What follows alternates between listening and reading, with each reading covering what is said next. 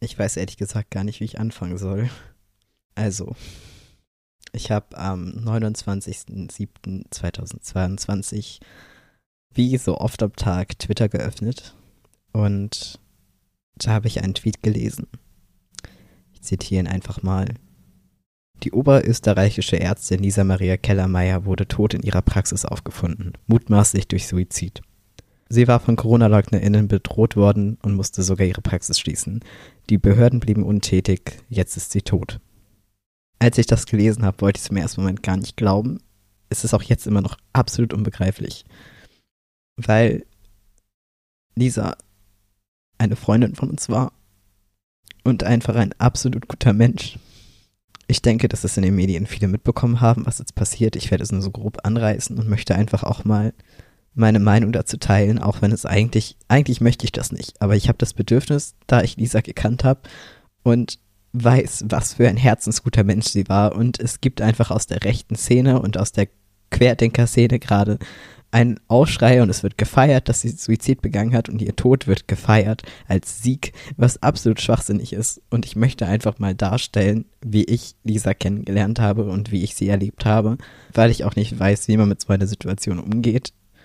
Und ich finde, dass ihre Geschichte auch erzählt werden sollte.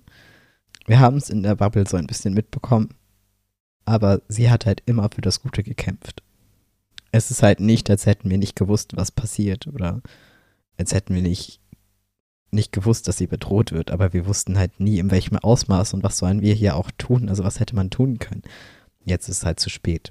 Aber fange ich einfach mal vorne an, falls ich werde es jetzt so ein bisschen anreißen es geht ja gerade auch ziemlich durch die Medien. Und auch in den deutschen Medien ist es mittlerweile Thema. Ich zitiere, der österreichische Bundespräsident von der Belen hat bestürzt auf den Suizid einer Ärztin reagiert, die von ImpfgegnerInnen und Corona-Leugnerinnen bedroht wurde.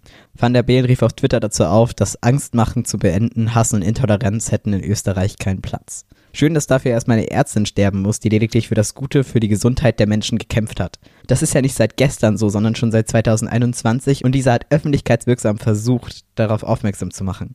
Zitat, auch Gesundheitsminister Rauch erklärte Morddrohungen gegen die Ärztin und ihre Mitarbeitenden seien brutale Realität gewesen. Hass gegen Menschen sei unentschuldbar.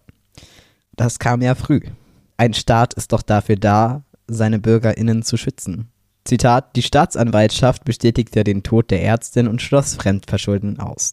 Excuse me. Die Frau hat Morddrohungen bekommen gegen sich, ihre Familie und ihre Freundinnen. Zitat, die Medizinerin hatte vor kurzem ihre Praxis geschlossen, weil sie sich die Kosten für die Sicherheitsmaßnahmen wegen der Drohungen nicht mehr leisten konnte. Da wären wir wieder beim Punkt eben. Ein Staat ist dafür da, um seine Bürgerinnen zu schützen. Das ist der Grund, warum Individuen sich zu Gesellschaften zusammenschließen. Warum sie Freiheit abtreten für Sicherheit. Wofür brauchen wir einen Staat, wenn er uns nicht beschützt? Ich stelle das nur mal so in den Raum. Ich finde es halt auch ein absolutes No-Go, dass halt nicht einmal eine Obduktion angeordnet wurde. Bei so gut wie jedem unklaren Tod wird eine Obduktion angeordnet, selbst bei offensichtlichen Suiziden. Zudem wäre eine Obduktion schon sinnvoll, einfach um auch diese ganzen Spekulationen zu verhindern, ob es nicht doch hätte Mord gewesen sein können. Und so ist natürlich auch Raum dafür, dass da irgendetwas verdeckt wird. Zurück zu dem Thema Fremdverschulden. Die Morddrohungen kamen via verschlüsselter Mails und lassen sich auf eine rechte Gruppierung zurückführen. Es ging doch am Ende gar nicht mehr um Corona, sondern da leben Leute ihre absolut perversen und kranken Fantasien aus und beschimpfen und verhassen andere. Das hat auch nichts mehr mit Meinungsfreiheit zu tun, denn die Würde des Menschen ist unantastbar. Und hier wird Feuer mit Feuer bekämpft. Und ich finde, wenn jemand sich für die Impfpflicht ausspricht, ist das etwas anderes, als jemanden detailliert zu beschreiben, wie man die MitarbeiterInnen abschlachtet vor den eigenen Augen. Lisas Intention war es, über die Situation aufzuklären. Sie wollte Menschenleben retten. Ob eine Impfpflicht mit den Menschenrechten vereinbar ist oder die richtige Lösung dafür ist, ist eine ganz andere Debatte. Man kann Menschen immerhin nicht zu ihrem Glück zwingen. Wer aber zu blöd ist, zu verstehen, dass es mehr Vorteile als Nachteile hat, sich zu impfen und sich an die Corona-Maßnahmen zum Schutz der Gesellschaft zu halten, sollte auch mit den Konsequenzen rechnen. Überfüllte Krankenhäuser, fehlende Kapazitäten, eingeschränkte Möglichkeiten zur gesundheitlichen Versorgung. Das Problem an dieser Stelle ist, dass eben nicht QuerdenkerInnen selbst die Suppe auslöffeln, sondern Ärztinnen wie Lisa Maria. Denn sie sind meiner Meinung nach die wahren Verlierer der Pandemie.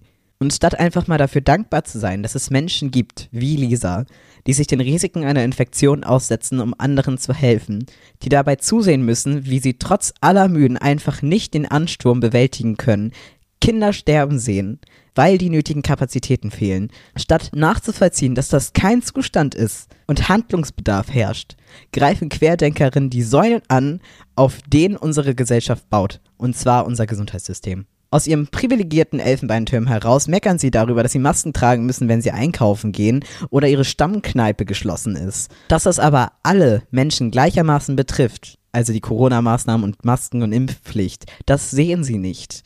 Auch Ärztinnen müssen sich impfen, wenn eine Impfpflicht herrscht. Auch Politikerinnen müssen sich impfen, wenn eine Impfpflicht herrscht. Und müssen ebenfalls Masken tragen und sich an diese Freiheitseinschränkungen zum Schutz der Gesellschaft, zum Schutz des Allgemeinwohls halten. Ich würde mir einfach wünschen, dass sich mehr in die Lage von Ärztinnen und Pflegerinnen hereinversetzt wird. Stichwort Triage. Kurz zur Begriffserklärung, Triage bedeutet in der Medizin die Einteilung der Verletzten bei einer Katastrophe nach Schwere der Verletzungen. Du durchlebst täglich ein ethisches Dilemma. Das wäre jetzt zu komplex, um das nochmal philosophisch aufzudröseln. Aber so viel sei gesagt, sowas geht nicht spurlos an einem vorbei. Vor allem nicht dann, wenn du weißt, dass es vermeidbares Leid ist. Dass es eine Alternative gibt, um dieses Leid zu verhindern, die wirklich keinen riesigen Aufwand bedeutet. Klar wird man dann wütend.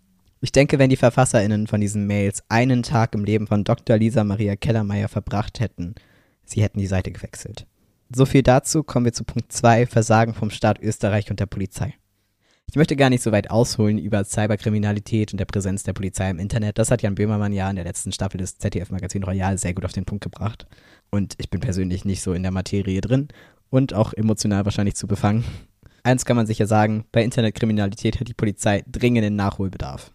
Es ist ja bekannt, dass es Lisa vor allem um die Aufklärung ging. Zu zeigen, wie es wirklich in den Krankenhäusern zugeht, wie die Situation ist und wie der Alltag und die Realität von ihr und ihren Kolleginnen aussieht wo alle anderen, insbesondere die Politik, ihre Augen verschließen. Und weil eben keiner bereit war zu handeln oder irgendetwas zu tun oder auf den Ernst der Lage hinzuweisen, hat Lisa sich berufen gefühlt, dies zu tun, weil sie auch einfach keine andere Wahl hatte. Am 12.11.2021 wurde ein Artikel von ihr veröffentlicht, in dem sie den Umgang der Politik mit der Pandemie kritisiert und auf die allgemeine Situation in den Krankenhäusern aufmerksam macht. Sie betont, dass die Versäumnisse der vergangenen Jahrzehnte im medizinischen Sektor durch die Pandemie schmerzhaft sichtbar geworden sind und verweist auf die Kündigungs- und Burnout-Welle beim Gesundheitspersonal. Ich zitiere mal einen Abschnitt aus dem Artikel. Durch persönlichen Einsatz und Engagement weit über die Grenzen des Arbeitsrechts anderer Berufsgruppen hinaus versuchen hier Idealistinnen und Idealisten einen chronischen Mangelzustand an Ressourcen und strukturellen Organisationsversagen so weit zu kompensieren, dass die Patientinnen und Patienten trotzdem nicht zu Schaden kommen. Ein Lockdown ist keine pädagogische Maßnahme, sondern ein Notstopp.